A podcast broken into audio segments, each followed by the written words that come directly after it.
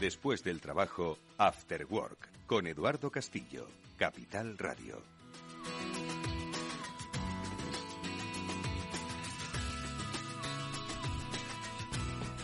¿Qué tal amigos? Muy buenas tardes. Bienvenidos un día más a este Cyber After Work, que es el programa de ciberseguridad de Capital Radio. Hoy tenemos una tertulia especial. Estarán con nosotros los especialistas de Zscaler para hablar de, por supuesto, los nuevos paradigmas en el concepto de la ciberseguridad y cómo estos nuevos paradigmas diseñan una nueva relación con los clientes. Con nuestros invitados, Blanca Galletero e Iván Redondo, es, eh, que son especialistas en el área de clientes y de relaciones con los clientes de Zscaler, vamos a hablar sobre precisamente cómo evoluciona en un contexto de ciberseguridad, de acompañamiento de innovación, el eh, nuevo entorno, el nuevo ecosistema en el que las eh, empresas que son especialistas en ciberseguridad acompañan a sus clientes frente a las amenazas que tiene la red. Bueno, pues con ellos estaremos en la segunda parte del programa. También estarán con nosotros los especialistas de Panda que nos acompañarán semanalmente para darnos esos buenos consejos sobre cómo nuestro día a día en el mundo de las redes va a ser un poquito mejor. En el mundo de las redes y en el mundo digital estará luego con nosotros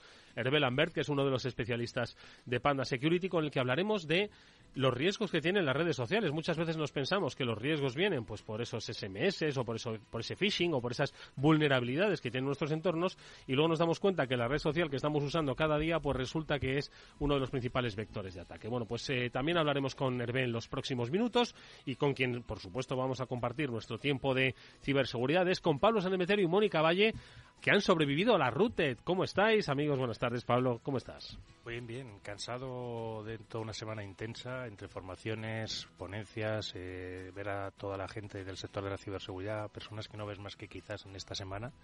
Y muy contento y, encantado de, de haber podido participar una vez más con una ponencia que al final parece que ha gustado incluso, porque hoy en la comida me han saludado y me han dicho, oye, que nos ha gustado tu charla que diste el sábado. Muy bien, hombre, por supuesto, faltaría más, faltaría más. Mónica Valle, buenas tardes, ¿cómo estás? Muy buenas tardes a todos, eh, pues muy bien, la verdad es que hay que dar la enhorabuena a todos los compañeros y amigos de, de Ruted porque han hecho un trabajo enorme este año, bueno, todos los años, ¿no? Pero yo creo que el éxito, sin duda, de esta edición que ha superado todos los récords de asistencia, yo creo que también, ¿no? De número de ponencias y de todo, ¿no, Pablo? Pues es fruto de todo ese trabajo, de ese esfuerzo que vienen haciendo durante todos los años y seguirá creciendo más y más, no tengo duda. Por supuesto ponentes, voluntarios, varios tracks además con, con distintas. Sí, nos estuvo contando Román, ¿verdad?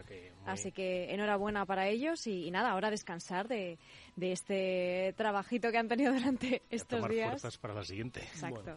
Bueno, pues eh, eso, enhorabuena para todos los eh, asistentes, para todos los participantes, para todos los ponentes. Un año más, la RUTE es la cita de referencia, una de las citas de referencia en el mundo de la ciberseguridad. Eh, que estoy seguro que ha tocado, pues, y se ha hablado entre, entre bambalinas y en los pasillos pues de todos los incidentes que han tenido lugar en los últimos días y que son los que protagonizan las eh, noticias de, de, hoy. Las vamos a recoger muchas de ellas eh, bien explicadas en BitLife Media, este medio que dirige magistralmente Mónica Valle y que comienza pues por lo que la semana pasada empezamos a hablar. Ya hay más información sobre el ataque al Hospital Clínic de Barcelona. Y no solo se saben ya los autores, sino también un poco las circunstancias en las que se ha producido y el rescate que están solicitando. Mónica. El rescate que están solicitando, que efectivamente tuvimos noticias este pasado fin de semana, y estos ciberdelincuentes que se apunta a que es el grupo de ciberdelincuencia eh, Ransom House, está pidiendo un rescate de 4,5 millones de dólares por liberar, por, bueno, más que por liberar lo que son los sistemas, por no publicar los datos que les han robado al centro hospitalario, porque recordemos que hay varios tipos de ransomware y el que más está evolucionando durante los últimos años es el de doble extorsión, incluso ya hay triple extorsión, pero el de doble extorsión, que es este caso, roban esos datos y te están pidiendo ese rescate por no filtrar esos datos que, como sabemos, son datos sensibles, datos médicos, clínicos que nadie quiere que lógicamente salgan a la luz. Y bueno, son cuatro terabytes de datos los que han robado, aunque se desconoce qué tipo de información exactamente tiene. Pero bueno, lo importante es que el centro ya está volviendo poco a poco a la normalidad porque han tenido que cancelar hasta ahora más de 4.000 analíticas, 300 intervenciones, 11.000 visitas a consultas externas. Desde luego que ha sido todo esto un drama ¿no? para el centro. Pero están poco a poco intentando recuperar esa normalidad que se espera que esta semana ya esté al 100%. Pablo. Pues como siempre, un, un ataque más en los cuales lo, lo, más importante es estar preparado, haber hecho los deberes antes del, del ataque tener mecanismos eh, para recuperar la información sin tener que pasar por caja como quieren hacernos estos malos. Y la parte pues eh, de la fuga de información pues que desafortunadamente en este caso pues eh, si no si no van a pagar que es lo que me imagino que no van a hacer pues tarde o temprano saldrá. De hecho a, a, ellos han dicho el clínica ha dicho que no va a pagar ni un céntimo lo dijeron desde el principio y lo han vuelto a reiterar que no van a pagarlo están eh, las autoridades y los cuerpos policiales pendientes por si efectivamente sale algo a la luz, está eh, al momento eliminando cualquier cosa que pueda filtrarse. Bueno, pues esto, por desgracia, no es el único caso que se ha producido en las últimas semanas en los entornos sanitarios. Al Hospital Clinic se le suma un ciberataque que ha colapsado un hospital en Bruselas, Mónica. Mm, sí, lo estuvimos comentando, no sé si os acordáis, las últimas semanas, que es que el, lo que es el sector sanitario está ahora mismo en el punto de mira de los ciberdelincuentes, precisamente por todo esto que estamos comentando. Esos datos sensibles que nadie quiere que salgan a la luz son los que ellos intentan robar para luego amenazar y chantajear con filtrarlos si no se paga ese rescate. O también pues eh, paralizando el hospital, el centro hospitalario, paralizando los sistemas informáticos, como todos los sistemas y todos los hospitales y clínicas están ya lógicamente digitalizados porque tienen muchas ventajas, pero como sabemos también puede haber a veces este tipo de riesgos. Y es lo que ha pasado en este caso en un centro hospitalario, San Pierre de Bruselas, que ha sido atacado se desconoce si han sido los mismos, por el momento se desconoce la, autoría, también si se ha pedido un rescate, pero bueno, sí que han logrado en un día estar más operativos y no tener que eh, paralizar tanto el hospital.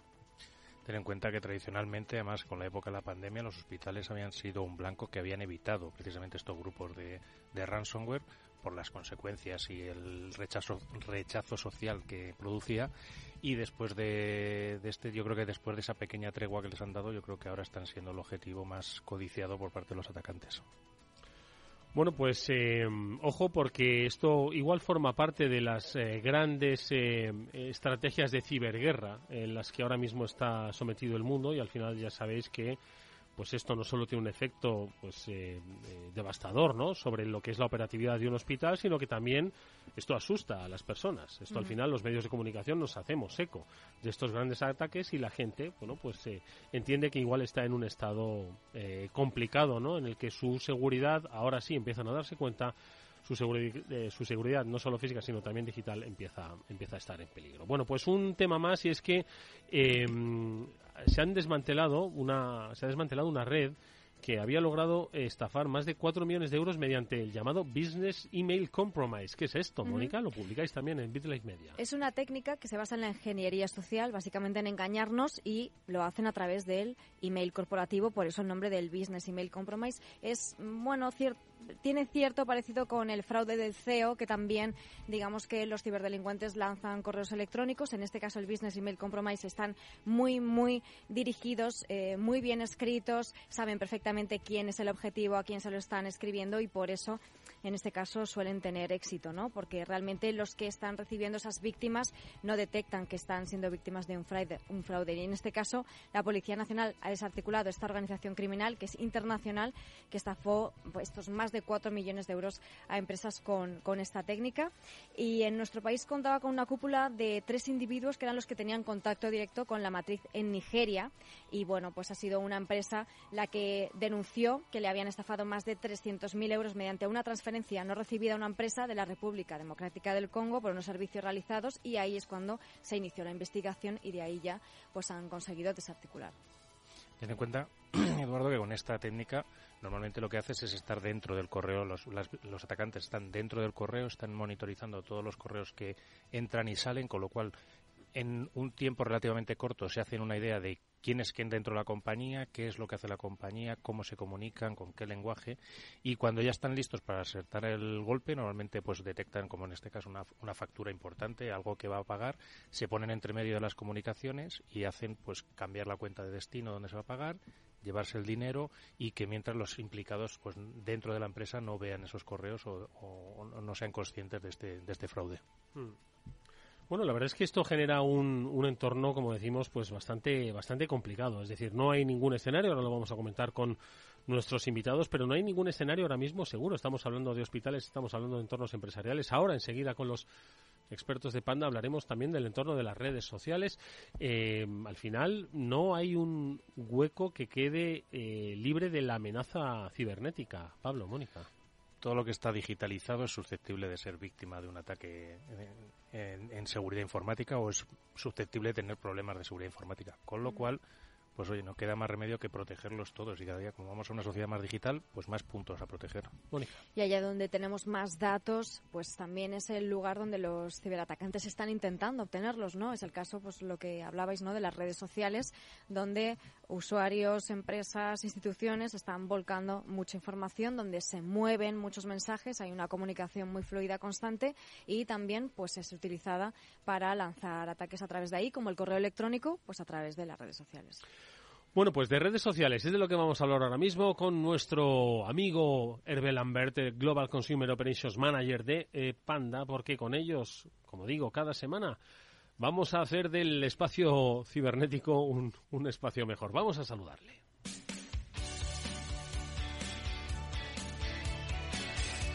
Espacio seguro, para que tu día a día sea mejor, con Panda Security. Y es que probablemente pues la gente piense que la red social es el único espacio personal, libre y fuera de las manos ajenas que podría tener en su día a día, que no es el banco, que no son sus datos personales los que tiene pues eh, los, los phishing que le llegan eh, con falsas estafas de correos, etcétera, etcétera. Y sin embargo, la red social es otro vector tan peligroso, de hecho, el que pone más al descubierto nuestra identidad digital, que es mucha y de eso es de lo que vamos a hablar hoy con Hervé Lambert. Hervé, ¿cómo estás? Buenas tardes, bienvenido. Hola, buenas tardes. Oye, Hervé, ¿qué es lo que eh, debemos saber, un poco de manera genérica y global, sobre el papel de las redes sociales y nuestra propia seguridad digital? Porque no sé si estarás de acuerdo conmigo en que quizás la gente no lo vea tanto como una amenaza. Quizás ven amenaza eso, pues el phishing, un SMS fraudulento o los ciberataques ¿no? que se están produciendo y que leemos en las noticias, pero al fin y al cabo, mis cuentas de redes sociales, ¿qué peligro van a tener?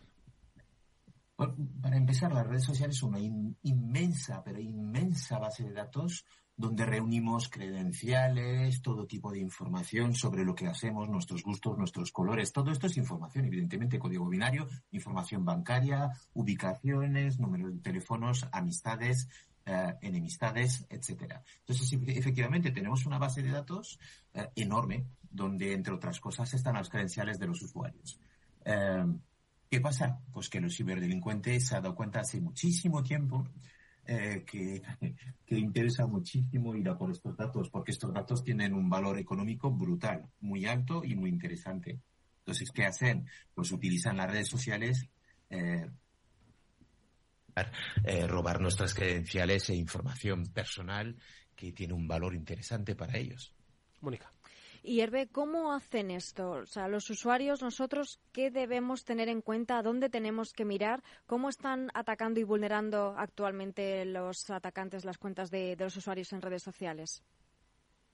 Pues todas las vías de comunicación son buenas para hacer intentos de estafas. Cuando digo esto, puede ser la red eh, directamente, eh, ¿Has visto el vídeo eh, que de, donde sales tú? ¿Has visto el vídeo de la prima? ¿Has visto el vídeo de, de, de Mari Carmen? ¿Has visto el vídeo de Ana? Todo esto enlaza a una página, una landing o que parece una página de la red social donde tienes que incluir, que loguearte y que incluir tus, tus credenciales. Eh, y resulta que esta, esta página web o esta página intermedia no es la, la, página de logueo, no es la página de la red social, sino que es una página fake que ha hecho el ciberdelincuente. Eh, tú has insertado, has incluido tus contraseñas, se las has regalado al ciberdelincuente. El ciberdelincuente puede entrar en tus redes sociales y puede eh, hacer todo el mal uso o el buen uso para él que quiera. Es ese el el, el, el, acto típico que hacen los ciberdelincuentes, pero lo puedes agregar a esto, pues añadir un troyano, añadir malware, puedes añadir eso, eh, enviar SMS, enviar, hacer llamadas, eh, todo vale para el ciberdelincuente para intentar robar datos y credenciales. Oye, Hervé, ya has dicho que las redes sociales son una gran base de datos donde están ahí toda nuestra información. Madre mía, está toda nuestra vida. Toda nuestra vida. Eh, son un, un, digamos, una información interesante para las brechas de seguridad, que ha habido unas cuantas además a lo largo de los años. Sí, y, y estos eh, últimos años las brechas de seguridad están, están muy de moda y estamos batiendo récords y récords y récords uh, de Uh, pérdidas o de robos de, uh, o filtraciones de contraseñas por parte de los grandes players. Eh, no sé por dónde empezar si tengo que citar nombres de empresas, pero creo que todas las grandes tecnológicas han caído absolutamente todas. Y por mencionar una, Facebook creo que todos los años tiene una, dos o tres uh, filtraciones o robos de robos multimillonarios en cuanto a cantidad, cantidades de credenciales, uh, bueno, pues brechas de seguridad que han permitido que el ciberdelincuente de turno pueda robar millones 500 millones, 700 millones de cuentas. Esas cuentas, ¿dónde van? Pues a la dark web o se venden al mejor postor. Está muy de moda esto, ¿eh? Sí, ganan muchísimo, pero una pasta indecente hablando mal y pronto. Oye, Hervé, ¿y los usuarios de redes sociales somos conscientes de que nos han podido hackear la cuenta y que nos están robando todos nuestros datos personales? Rotundamente, no y eso, eso no, o sea, además es que a nivel de concienciación puedes preguntar a una persona de 18 años, una persona de 30, una persona de 40, una persona de 50, una persona de 60, rotundamente no nos damos cuenta. No sabemos lo que está pasando, no sabemos si nuestras eh, credenciales están publicadas, han sido robadas, no tenemos ni idea. Pero más allá de que no tenemos ni idea, creo que hay un problema de concienciación, de que nadie, a nadie le preocupa y es un gran problema, porque luego efectivamente, eh, yendo a, extremos, pero no demasiado exagerados, ¿eh? ¿eh? cuando hay unas elecciones presidenciales en Estados Unidos, Unidos utilizan eh, pues herramientas o, mensajes muy específicos para que la gente vote al partido que va bien. evidentemente conocen nuestros gustos, nuestros colores y nuestras ideas políticas, entonces hacen acciones para que nosotros estemos sensibilizados o, o concienciados, saben dónde queremos ir de vacaciones y hacen, evidentemente, todo lo posible comerciales sean en relación a donde queremos ir.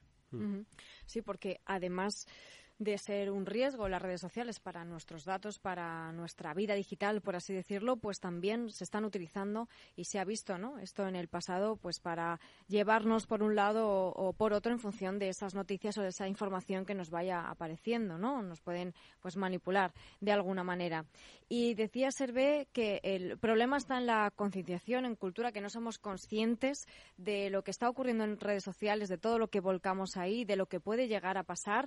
Entonces, eh, ¿qué les podemos decir, qué podemos hacer respecto a los usuarios para que protejan y aseguren los datos personales en las redes sociales? Porque tienen que hacerlo, es una necesidad. Sí, entonces, más allá de utilizar la tecnología eh, y de utilizarla bien, de, proveerse de, lo que realmente necesitamos, en cuanto a eh, sistemas de seguridad, antivirus, un gestor de contraseñas, hay, cosas que tenemos que hacer. Primero, formarnos segundo, eh, utilizar mm, webs o fabricantes de productos de seguridad para ver qué está pasando. en, Pana Security eh, nosotros tenemos un producto que se llama Dark Web Scanner que permite de una forma tremendamente rápida a todos, rápida a todos los usuarios, además es gratuita, es una herramienta gratuita eh, que tenemos en la web de panasecurity.com y que está accesible a todos los usuarios tengan o no tengan un producto Panda, que tengan una cuenta eh, MyPanda, ¿vale? Si tienes tú unas credenciales, puedes acceder a eh, MyPanda y puedes ver eh, y acceder a ese Dark Web Scanner. ¿Qué hace ese Dark Web Scanner fundamentalmente? Pues mira en Internet, mira la Dark Web, mira en todos los sitios y recovecos de la web, sea buena o mala, a ver si aparece algo que tenga una relación con mi dirección de email. Y si aparece algo, probablemente sea una credencial de un, de una red social o de un servicio. Eh, y entonces nosotros lo que hacemos es, además de filtrar, avisamos al usuario, eh, ten cuidado, esas credenciales están publicadas.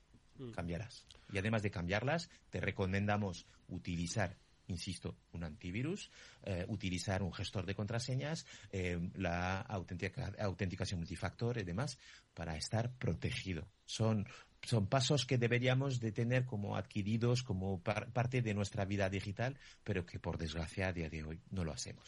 Oye, Hervé, eh, somos muchos los que estamos en muchas redes. Hay algunas que las usamos pues para informarnos, otras para por puro hedonismo, otras para la relación social. Hoy en día hay muchas redes sociales. Todas entiendo que tienen sus riesgos, y, pero también sus diferentes niveles de, de, amenaza porque y, sobre todo de cómo debemos ser los usuarios prudentes por ejemplo, en Facebook eh, y serlo en Twitter. Entiendo que hay que tener actitudes diferentes, ¿no? Sí, sí, sí, sí, completamente de acuerdo, completamente alineado. No, todas las redes sociales se utilizan de la misma manera, ni, todas tienen el, la misma tipología de peligros. Eh, y, insisto, eh, todo lo que es eh, las redes sociales no son malas eh, y, es como Internet, o sea, eh, a, mí me encanta estar en las redes sociales, aprendo mucho de las redes sociales y, y, no, y como bien dices, pues no es lo mismo estar en Twitter que estar en Facebook, que estar en Instagram o que estar en TikTok se aprende mucho en las redes sociales. Lo que pasa es que también tenemos que aprender nosotros usuarios a cómo utilizar las redes sociales, cuáles son los peligros, eh, dónde nos pueden engañar, dónde nos pueden intentar estafar y cómo funcionan los malos.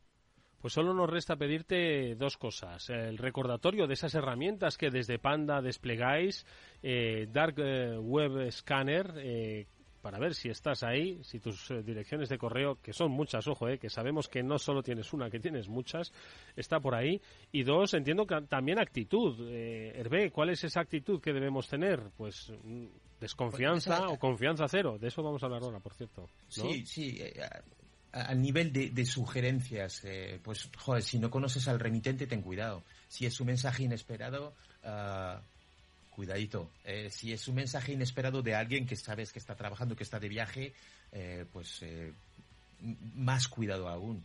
Si hay una sensación de urgencia, uh, aléjate de esto, porque todos los mensajes de phishing te piden que actúes con, con muchísima rapidez, todo es urgente, eh, la oferta es súper rápida y termina dentro de tres segundos. No. Eh, todo lo que es gratuito, cuidado también. hay cosas gratuitas que sí, que, que, son, que lo son y que realmente te dan un valor agregado muy interesante, pero hay que tener cuidado con, con esas cosas y sobre todo con los datos personales. Eh, las contraseñas, utilizar contraseñas fuertes y utilizar un gestor de contraseñas. Os recomiendo Panda DOM Passwords. Pues seguiremos hablando de redes sociales, lo vamos a hacer en los próximos programas porque esto no es de un solo día, esto es de largo recorrido, esta concienciación. Hoy hemos empezado a hacerlo con la ayuda de Hervé Lambert, Global Consumer Operations Manager de Panda, que vuelve a estos micrófonos para decirnos que tengamos cuidado, hombre, y que no abramos tan rápidamente las cosas que no van con nosotros. Así que ahí va nuestra recomendación porque estáis la mitad de vuestro tiempo en redes sociales, así que tener un poquito de cuidado. Gracias como siempre, Hervé. Nos vemos en una próxima intervención. Hasta muy pronto. Gracias a vosotros. Adiós.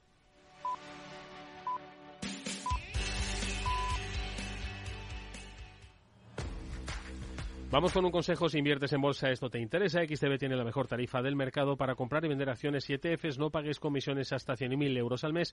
Si inviertes en bolsa o quieres empezar, más sencillo e imposible. Entras en xtb.com, abres una cuenta online y en menos de 5 minutos compras y vendes acciones sin comisiones. Además, con atención al cliente las 24 horas del día que estás esperando, ya son más de 660.000 clientes los que confían en xtb.com. Es un broker con muchas posibilidades. A partir de 100.000 euros al mes, la comisión es del 0,2%, mínimo 10 euros. Invertir implica riesgos.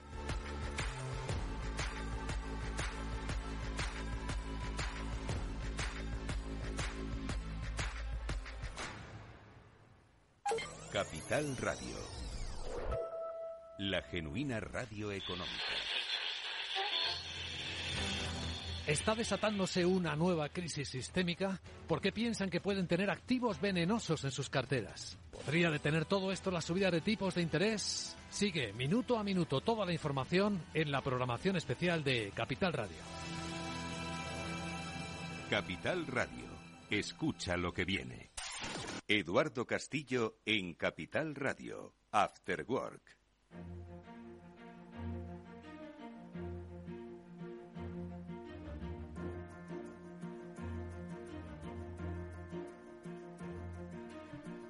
Bueno, hemos visto en las noticias, en el desarrollo que teníamos ahora mismo con Hervé, cómo el escenario se transforma, eh, el escenario de ciberseguridad, el escenario de amenazas y de transformaciones y adaptaciones de lo que vamos a hablar hoy con los invitados de Zscaler que nos acompañan. Lo decíamos al principio, porque este nuevo escenario genera una nueva forma de relacionarse con las empresas a quienes das un servicio.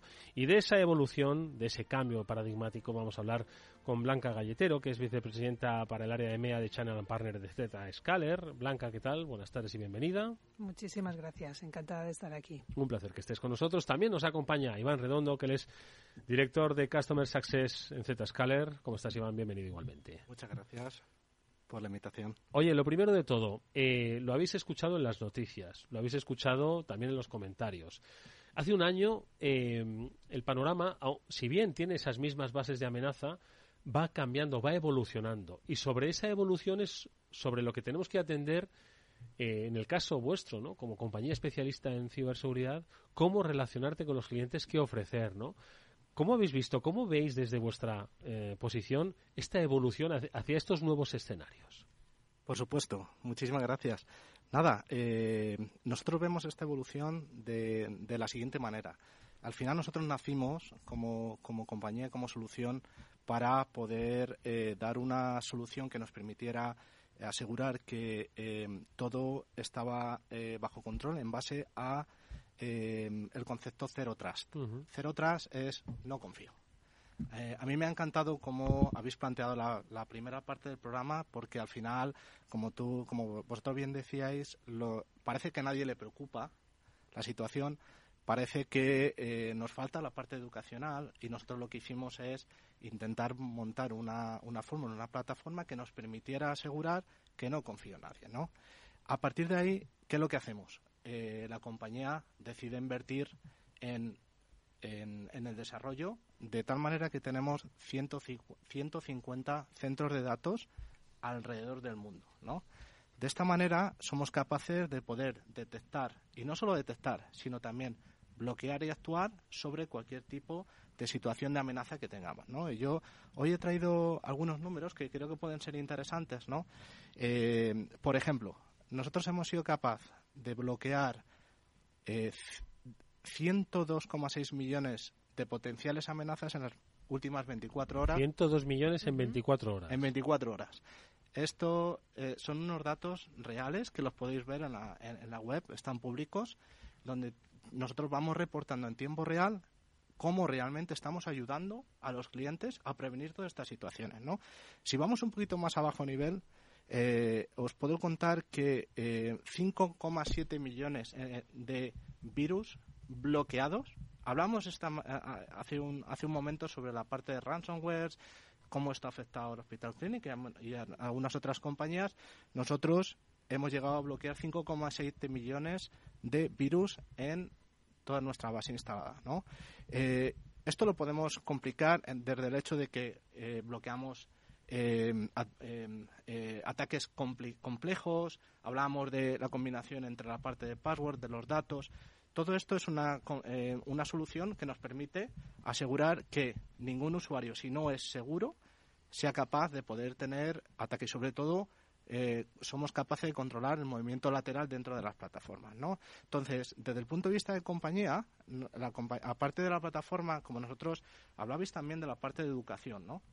Eh, para tener éxito, realmente no, no, solo es una tecnología. Yo llevo en, en, el mundo de IT en los últimos 25 años, siempre en mi carrera he estado focalizado en cómo ayudar a los clientes a tener éxito con las soluciones tecnológicas en diferentes compañías. ¿no? Eh, ¿Cómo medimos ese éxito desde el punto de vista de postventa, de Customer Success? Básicamente, desde el punto de vista de adopción, intentamos que las compañías adopten a la mayor velocidad posible porque sabemos que eso le va a prevenir todo este tipo de situaciones, ¿no? Eh, pero siempre de la mano, trabajando desde sus objetivos de negocio y esos convirtiéndolos en objetivos de IT siempre ligados a la seguridad, ¿no? A partir de ahí, em, eh, la compañía decide invertir en recursos locales, recursos en los diferentes países para estar muy, muy próximos a los clientes y de esa manera ir de la mano, ¿no? Em, aparte, eh, contar algunos datos más sobre la parte de la plataforma. ¿no? El, el 20% de todos estos bloqueos que estábamos comentando son malwares. ¿no? Mm. Fijaos, fijaos lo que hemos sido capaz de ayudar a los clientes en datos concretos sobre, hablamos los casos de sanidad, hablamos, tenemos casos en, verticales como industria, como como eh, retails, etcétera, ¿no? Pero claro, esto no lo hacemos de una forma directa únicamente. Al final nosotros siempre, siempre nos apoyamos en un ecosistema que nos permite escalar, pero no solo escalar, sino educar de una, de una forma granular a toda nuestra base instalada, ¿no? Y con esto eh, paso a. Sí, porque has eh, mencionado el concepto de ecosistema, ¿no? Que también yo creo que es una forma de entender cómo se trabaja o cómo se debe trabajar hoy en el marco de ofrecer servicios de ciberseguridad, no solo para lograr el éxito, sino, como habéis apuntado, desde el principio, lograr su propia transformación eh, digital de la mano de la seguridad. Blanca. Totalmente. Muchísimas gracias. Pues al final, eh, si lo pensamos, a mí me ha gustado mucho mm, una frase que se ha mencionado antes. Todo lo que está digitalizado es susceptible de ser atacado, ¿no? Nosotros implementamos esa aproximación de, de cero trust, es decir, de no confío absolutamente en nada, pero al mismo tiempo lo que tenemos que hacer es mirar desde un punto de vista de plataforma cómo podemos habilitar un ecosistema alrededor nuestro que nos permita hacer esto de una manera eh, transparente y predecible, porque eso es lo que va a generar esa confianza con nuestro ecosistema. Cuando hablo de ecosistema, ¿cuál es la diferencia entre un ecosistema y lo que es un partnership tradicional? En un partnership tradicional normalmente estamos buscando eh, relaciones bidireccionales, donde hay un win-win en un ecosistema estamos buscando relaciones multidireccionales, donde al final nosotros somos la plataforma, que estamos en el medio, y que no somos la plataforma de qué, ¿no? Nosotros al final lo que hacemos es un eh, propiciamos el intercambio de información de manera segura y transparente para los usuarios. A mí me gusta explicar mucho eh, el, lo disruptores o disruptivos que hemos sido en nuestro mercado, ¿no? Si lo pensáis, nosotros, eh, desde un punto de vista de ciberseguridad, hemos sido capaces de cambiar la ortodoxia de que nuestra seguridad estaba atada a los dispositivos con, los que nosotros estábamos intercambiando información. Cuando estamos ahora en la era de Internet, y resulta que nuestra identidad está fluyendo libremente en el hiperespacio y esto ya no es factible, esto ya no va de hierros, ya no va de network, esto va de llevar nuestra identidad automáticamente con nosotros. Entonces, nosotros consideramos que hemos roto una ortodoxia y yo cuando, por ejemplo, explico esto a, voy a poner un ejemplo a mi suegro, que es una persona que no es del mundo nuestro, pues me gusta hacer la analogía con que nosotros, eh, si os acordáis, hace 20 años todos teníamos un teléfono móvil en casa, con un cable enganchado a, una pared. Cuando íbamos a casa de otra persona utilizábamos el otro dispositivo que estaba en casa de la otra persona. Sin embargo, cuando ahora hemos empezado a utilizar nuestros teléfonos móviles, nuestro eh, dispositivo de comunicación va con nosotros.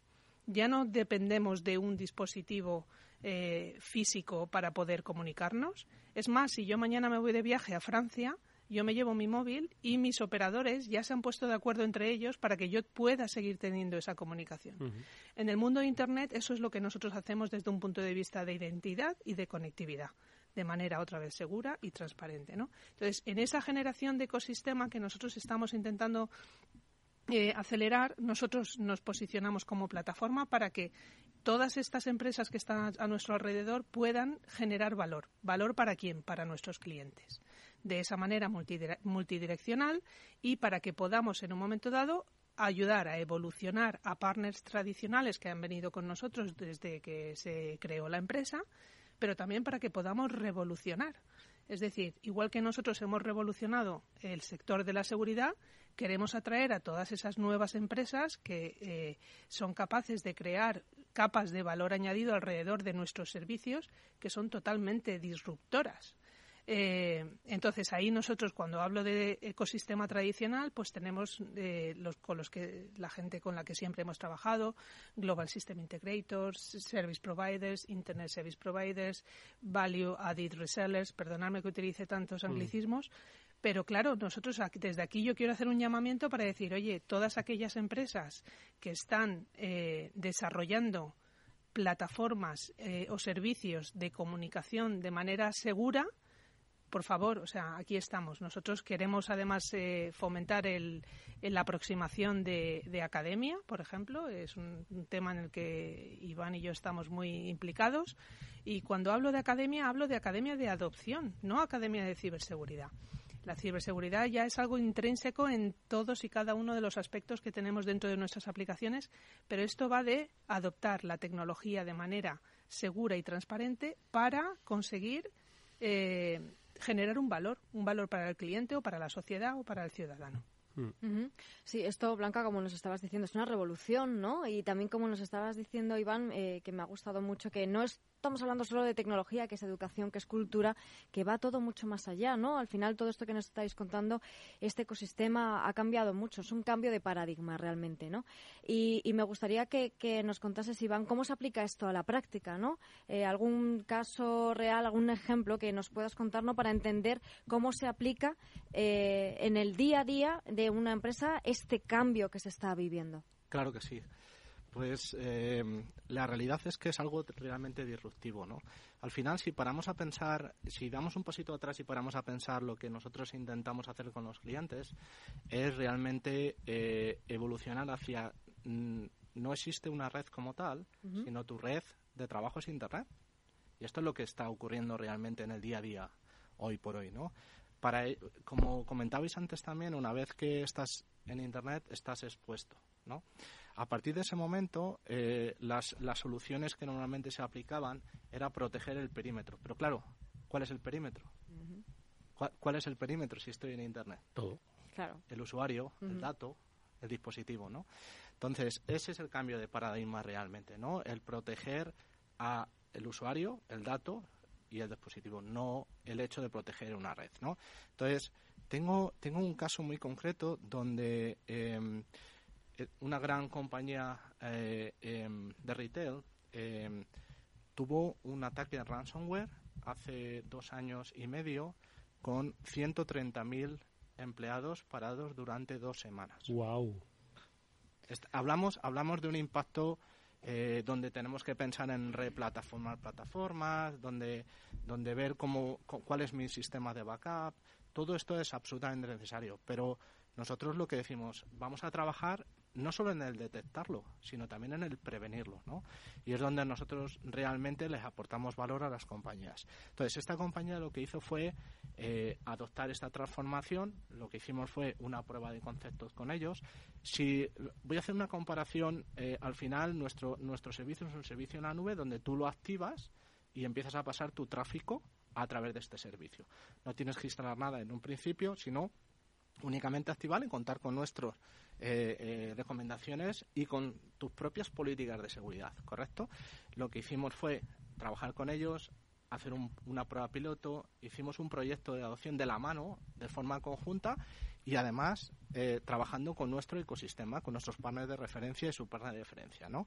A partir de ahí, lo que hacemos es, cada mes tenemos un business review con ellos, desde el punto de vista de Customer Success, nos sentamos y le mostramos todos estos datos pormenorizados de qué, cuál ha sido, el, cuál ha sido eh, lo que hemos sido capaces de bloquear, lo que no, qué vamos a hacer, cuál es la estrategia de política. Entonces, el, el cliente percibe realmente valor sobre nuestra solución. ¿Cuál ha sido el outcome de, cuál ha sido el, resultado final de esta situación? En los últimos dos años y medio, este cliente no ha recibido ningún ataque que haya tenido ningún impacto en ellos. Eh, yo no sabría cuantificar económicamente el retorno de esto, porque es muy complicado, ¿no? Pero yo me gustaría compararlo más con la sanidad, ¿no? Al final, eh, cuando hablamos de economía, es, eh, a veces es impersonal, pero si hablamos de sanidad, hablamos de personas. Si nosotros esto lo aplicamos en un entorno de sanidad, podemos entender lo que podrían no sufrir o podríamos no sufrir si los servicios de, salud podrían eh, aplicar ese tipo de soluciones. No, mm. no sé si, si contesto el mm. pregunta. Blanca. A mí me gustaría eh, construir eh, en lo que está comentando Iván, que al final hay muchas veces que la gente dice, ya, bueno, pero es que aplicar ciberseguridad de manera, como si dijéramos, a lo grande, va a ser caro, ¿no?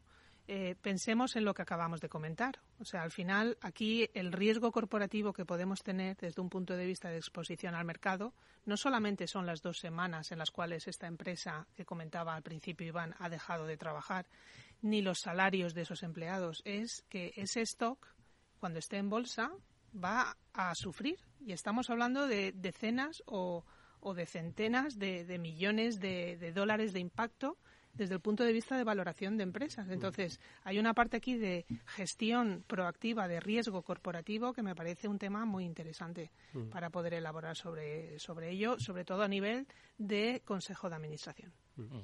Blanca, yo quería aprovechar que antes se estaba hablando de, esa plataforma que tiene Zscaler que permite que otras compañías puedan entregar valor a, los clientes un poco pues que nos pusieras eh, algún ejemplo de alguna compañía que hace llegar este valor a los clientes a través de la plataforma de Zscaler y un poco que nos cuentes cómo veis el futuro de esa plataforma, ese ecosistema de, colaboración y de entregarle valor al, cliente. Claro que sí.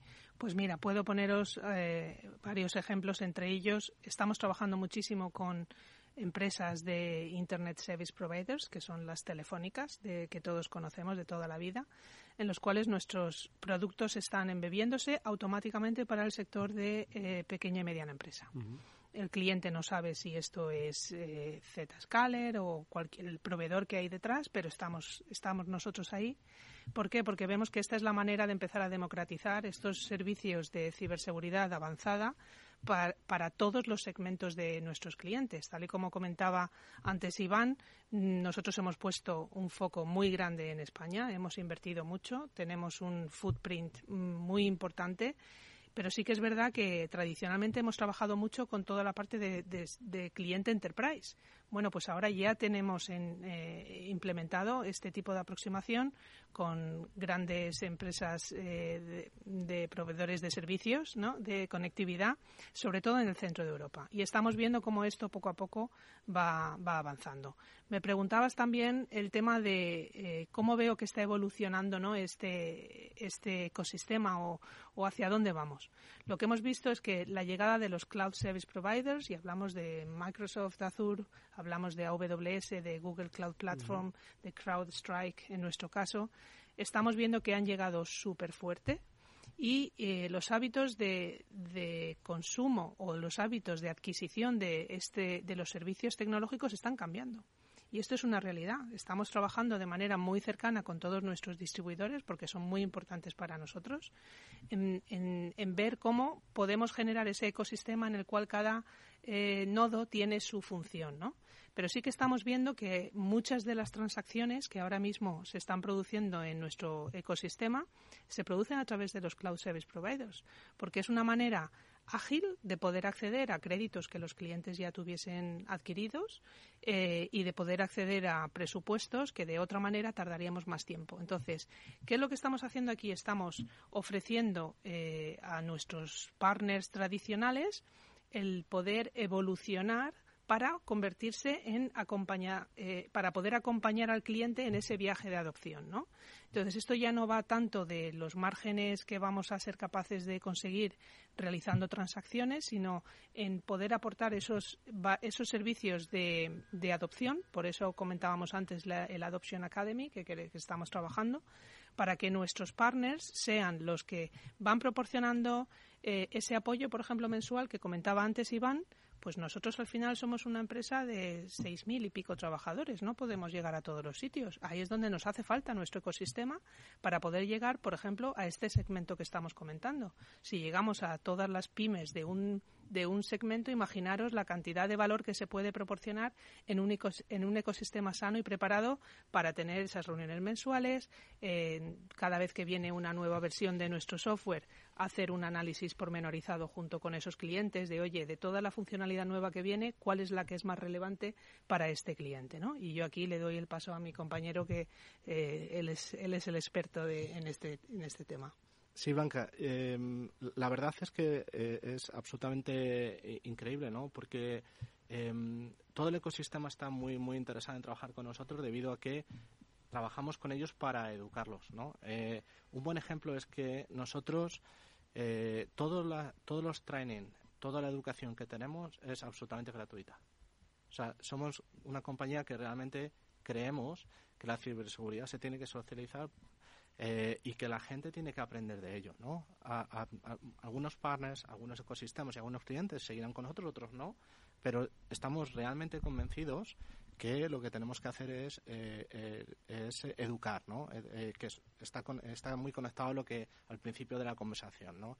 Y ahí estamos invirtiendo también en cómo poder educar de forma pormenorizada con el objetivo de escalar a, nuestra base instalada. ¿no? Yo creo que como parte de ese camino hay encuentros, hay eventos y hay uno en el horizonte, bueno, pasado mañana, dentro de tres días, el día 16 que tenemos el One Two Zero Live Después de Dubái, después de Copenhagen, Londres y coincidiendo además con Frankfurt, ojo, se celebra este One Two Zero Live en el que entiendo que esta filosofía de trabajo es la que queréis compartir. Contándonos un poquito más qué es lo que vais a hacer el día 16. A ver. Totalmente, claro que sí.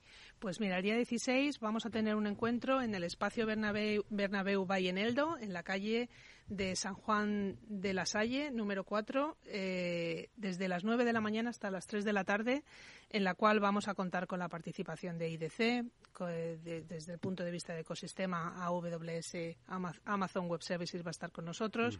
Vamos a tener paneles con clientes y eh, yo desde aquí hago un llamamiento para que todas aquellas personas, vamos, individuos y personas que estén en empresas que quieran saber un poco más sobre cómo protegerse de todos estos riesgos que estábamos hablando antes. Eh, repito, todo lo que está digitalizado es susceptible de ser atacado, ¿no? O sea, ¿cómo podemos protegernos y tener ese superpoder de, conectividad? Porque esto yo creo que no tenemos que renunciar a conectarnos. Esto lo que va es de eh, hacerlo de manera muy segura. Pero cada vez, eh, ahora mismo estamos muy conectados y vamos a estarlo incluso más. Iván, de tu lado. Pues poco, poco más que añadir, Blanca. La realidad es que eh, es, es, un, es una gran oportunidad de entender lo que es realmente el concepto cero trust, ¿no? Eh, el no confiar. Al final, eh, como decíamos, la parte educacional es absolutamente importantísima y lo que vamos a contar es cómo realmente llevar a, cabo, qué significa y estaríamos encantados que, que que os unieres a nosotros. Sobre todo, eh, trasladar la idea que siempre ha, llevado Zscaler, eh, que es la de eh, transformar empresarialmente a, las compañías con las que opera. Es decir, que trasciende el concepto de mm, ciberseguridad para, a través de las aplicaciones y de las herramientas de confianza cero, sirve de palanca para seguir trabajando empresarialmente. Ojo, que es que insistimos, esto trasciende. Yo creo que es un poco esta muestra lo que vais a tratar de trasladar a esos perfiles que quieren puede, quiénes pueden ir, eh, quién creéis que debe asistir a este One eh, One Two Zero Live, Blanca, sí. Eh, Iván. Eh, claro, eh, podrían, o sea, la idea es asistir perfiles tecnológicos y decisores que realmente tengan interés en conocer lo que significa, pero también gente que pueda tomar decisiones sobre ello, ¿no? Porque vamos a abordar ambas cosas, la parte de tecnología y la parte de decisión. ¿no? Yo creo que con esto cubrimos bastante eh, cuál sería nuestra recomendación para, para atender al evento. Bueno, pues aquí está en zscaler.es, en eh, 120 tenéis la posibilidad de, entiendo, seguir inscribiéndose. Ojo que al final los días pasan y esto es el próximo día 16 de marzo, dentro de tres días. El jueves. Exactamente, el próximo jueves. Bueno, pues ahí queda la cita. Yo os quería preguntar, eh, Pablo, Mónica, a propósito de la conversación que hemos tenido con Iván y con Blanca, sobre, lleváis mucho más tiempo en el mundo de la ciberseguridad que quien nos está hablando y sois testigos de cómo ha evolucionado los conceptos, de cómo va creciendo el concepto de ciberseguridad más allá de lo que es proveer de un servicio de protección, que hoy, ojo, que eso está muy bien, pero cómo cambia la cosa de rápido, ¿eh? Totalmente. Yo que, pues como dices también, tengo ya unos cuantos añitos en el sector, me acuerdo de en torno a 2008-2009, que fue la suerte cuando me pude incorporar a una compañía del sector de la ciberseguridad y trabajar en su departamento I+.D., como decía Blanca, antes se llevaban los appliances, se llevaban los servidores directamente a las, a las oficinas de los clientes, había que configurarlos, tenías que desplazarte, todo este tipo de inconvenientes. Y a día de hoy, con las nubes y con las plataformas en Internet, es tremendamente sencillo. Este, este trabajo doloroso que había que hacer antes en persona se ha simplificado bastante, con lo cual facilita mucho llegar a los clientes y, pues que se va avanzando cada vez más en todos los eh, para compensar todos los avances que hacen los malos. La verdad es que es curioso cómo, cómo, cómo sigue avanzando los malos y cómo los buenos siguen pillándoles. Y también es muy interesante que nos lo han comentado ese cambio también a la hora de establecer la relación con los clientes, ¿no? Es mucho más constante, eh, se intenta siempre dar ese valor añadido que nos estaban contando Blanca y Iván, que es fundamental, ¿no? Porque la ciberseguridad es que es una cuestión de confianza, tanto para las empresas como para los clientes de las empresas. Las compañías necesitan implementar ciberseguridad para ofrecer confianza a sus clientes y eso yo creo que es lo más importante de todo. Pues a Blanca Galletero, que es eh, vicepresidenta para el área de MEA de Channel and Partner de Zscaler y Iván Redondo, que es director de Customer Success de la compañía. Gracias Blanca y Iván por habernos acercado a esta nueva filosofía, este cambio de paradigma. Mucha suerte en el evento, nos veremos por aquí, por supuesto. Muchas gracias, a vosotros. nosotros nos despedimos hasta mañana, que volverá el programa como siempre a las 19 horas aquí en la sintonía de Capital Radio. Gracias y hasta entonces, cuidaros mucho.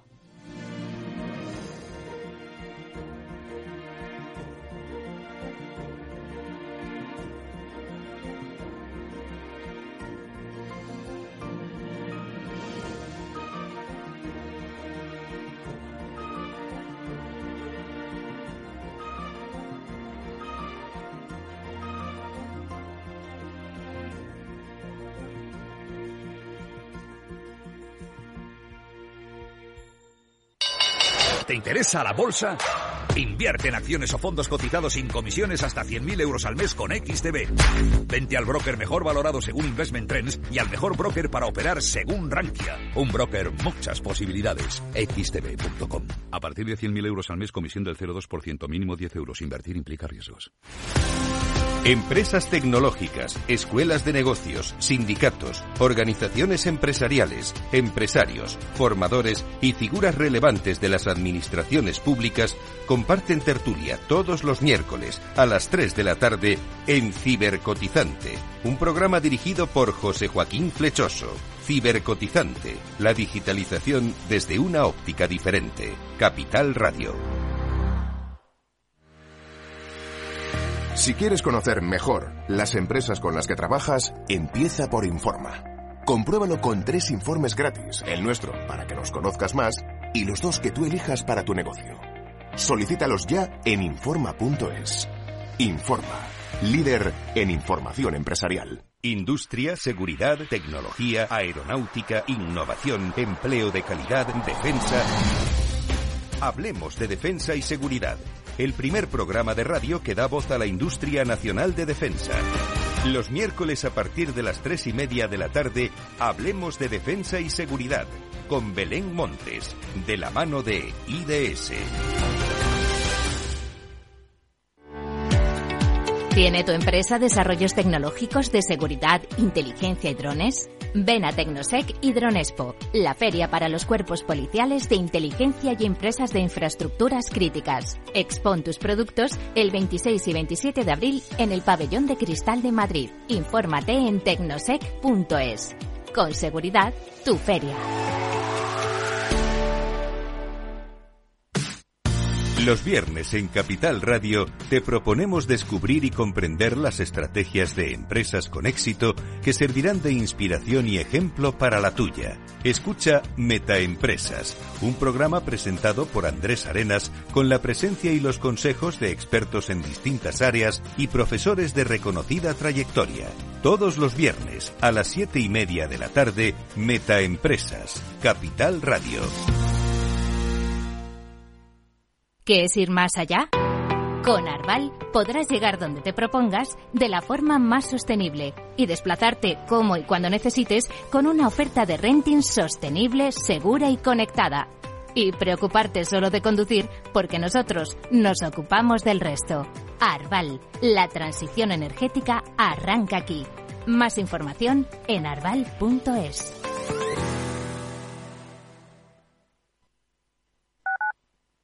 Capital Radio, Madrid, 103.2.